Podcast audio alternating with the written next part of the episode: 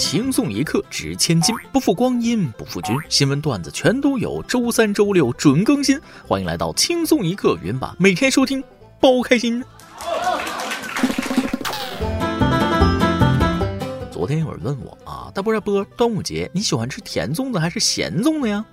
我只想说，不吃肉粽子的，你还是把我删了吧。肉肉的粽子都不喜欢，更何况是肉肉的我呢？各位听众网友，大家好，欢迎收听轻松一刻云版，我是端午节炫了好几个肉粽子的主持人大波儿。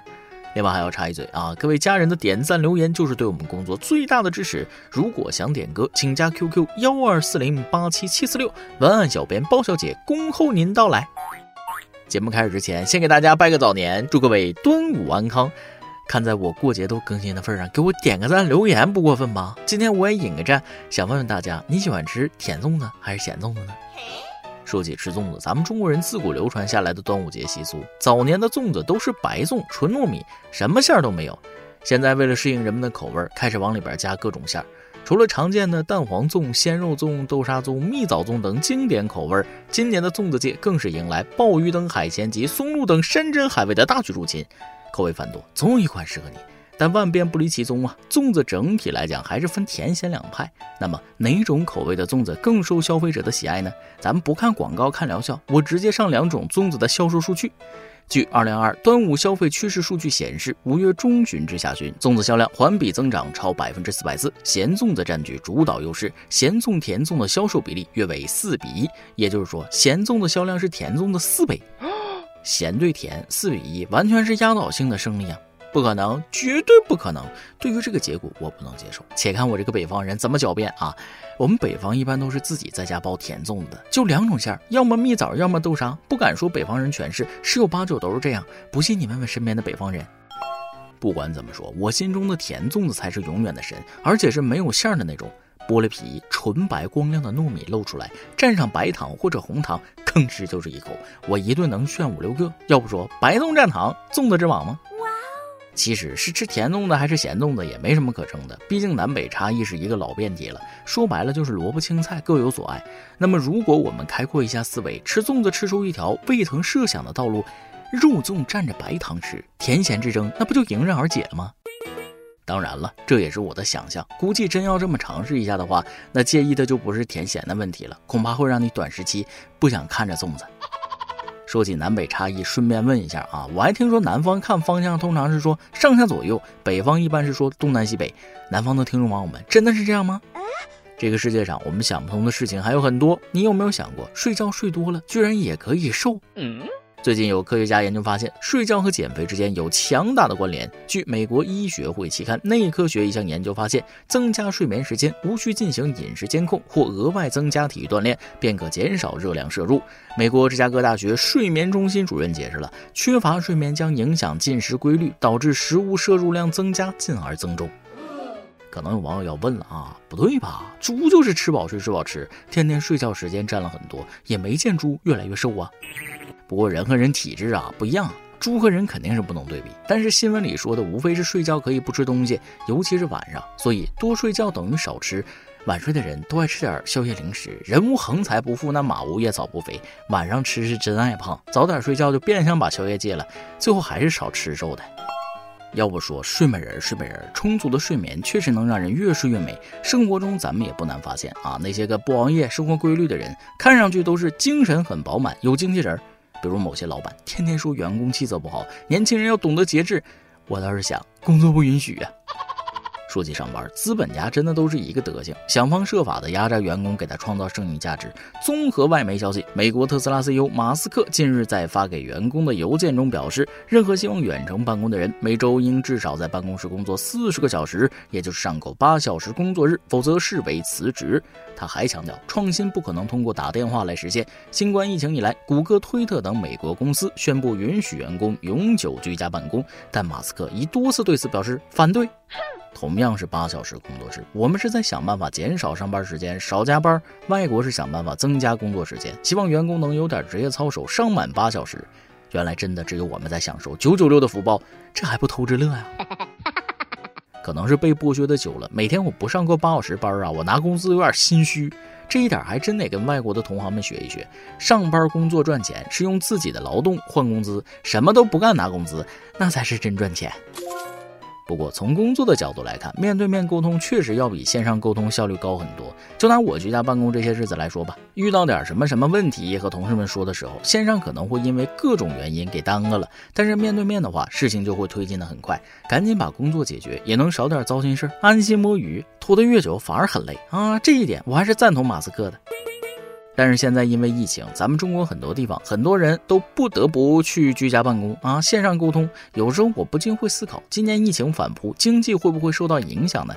这不，最近有个不愿意透露姓名的经济专家表示了，二零二二年中国经济的两大难题，一个是千万大学生就业困难，另一个是中小企业经营困难。他就想了一个办法，可以解决这两个问题。其实很简单，可以让大学生付费上班，然后企业加强培训，让员工付费获得的经验物超所值。这样啊，企业就有现金流渡过难关了。大学生虽然花了钱，但就业了，两个问题都能解决，双赢啊！对于这种不靠谱的说法，我只想送你一个字：绝啊！我出来打工不惦记钱，我惦记什么呢？还让大学生花钱打工，在想屁吃呀！相信大家找工作的时候都会被对方的人事问到这样一个问题：你的职业规划是怎样的？我也一样，之前面试的时候有人问我职业规划，很简单，谁给我钱多我给谁打工。毕竟身体是自己的，现在压力这么大，给我累个好歹，钱还没赚着，那我岂不是亏了？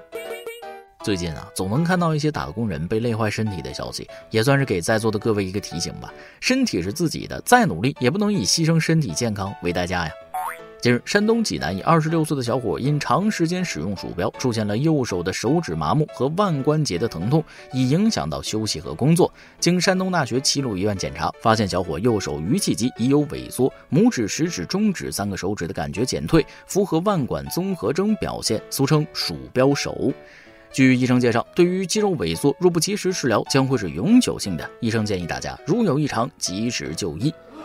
面对这种事儿啊，我第一反应就会告医生，别发给我，发给我领导看呀。结果员工告一指，领导告一丈。如果你真的变了鼠标手，说明你已经不适合工作了，去财务结工资吧。其实也不用担心成为鼠标手，反正大家都上班，等大家都是鼠标手了，这就成为一种潮流了。毕竟潮流的本质就是从众，而不是与众不同。总而言之，为了自己的身体健康，大家工作也别太拼了啊！平时该休息就休息，就连蚊子不睡饱觉也不会上班，真事儿。近日，美国辛辛那提大学领导的一个研究团队发现，睡眠时间被打乱的蚊子，第二天需要补觉，而不是去寻找食物血餐一顿。通过了解蚊子的作息饮食规律，研究人员希望能够找到更好的方法来预防蚊子给人类带来的危害。相关研究结果已经发表在六月一号的《实验生物学杂志》上。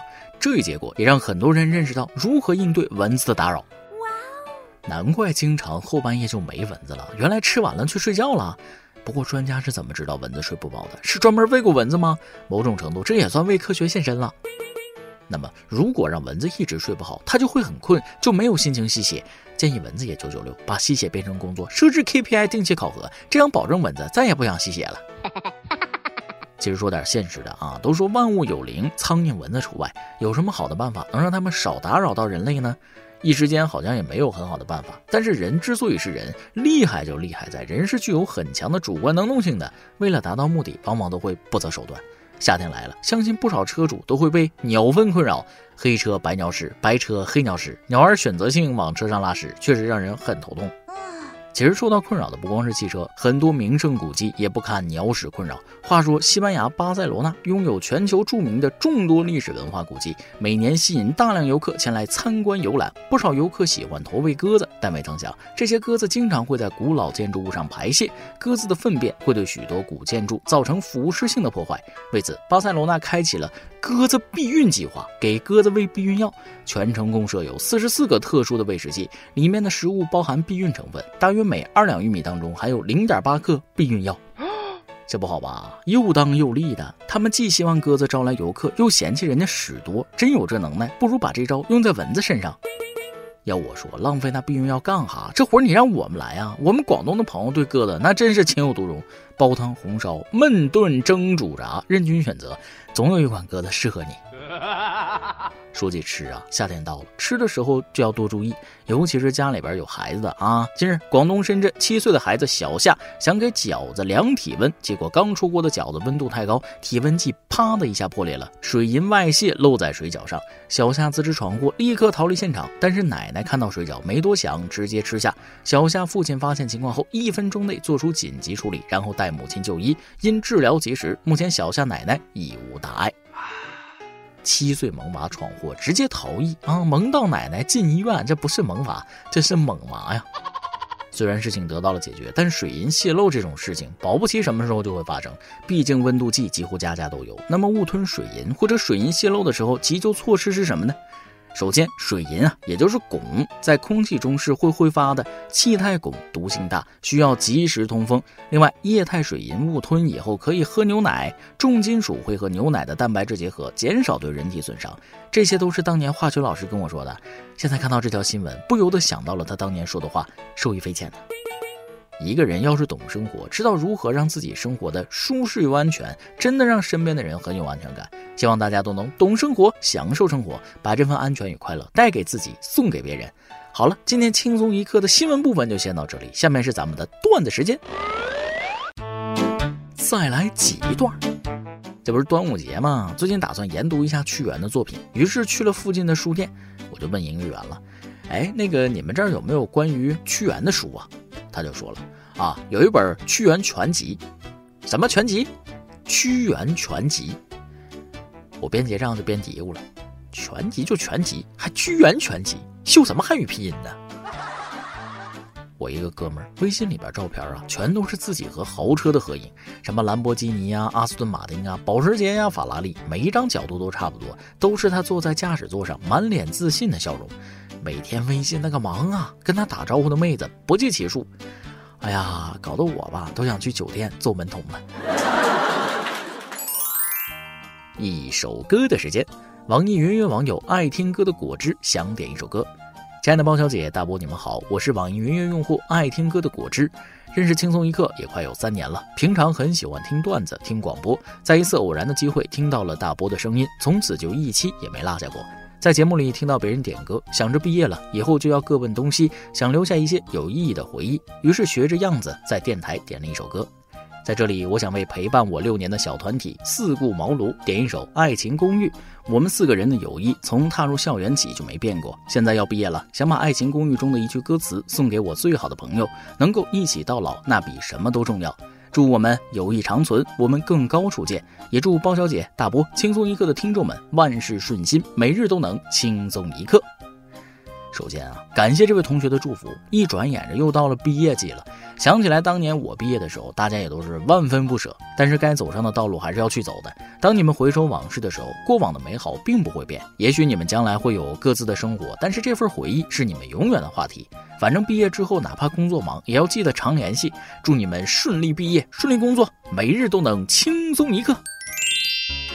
以上就是今天的网易轻松一刻，由电台主播向当地原汁原味的方言播轻松一刻，并在网易和地方电台同步播出吗？请联系每日轻松一刻工作室，将您的简介和录音小样发送至 i love 曲艺 at 幺六三点 com。老规矩，祝大家都能头发浓密，睡眠良好，情绪稳定，财富自由。我是嘚儿，咱们下期再会，拜拜。像镜子里自己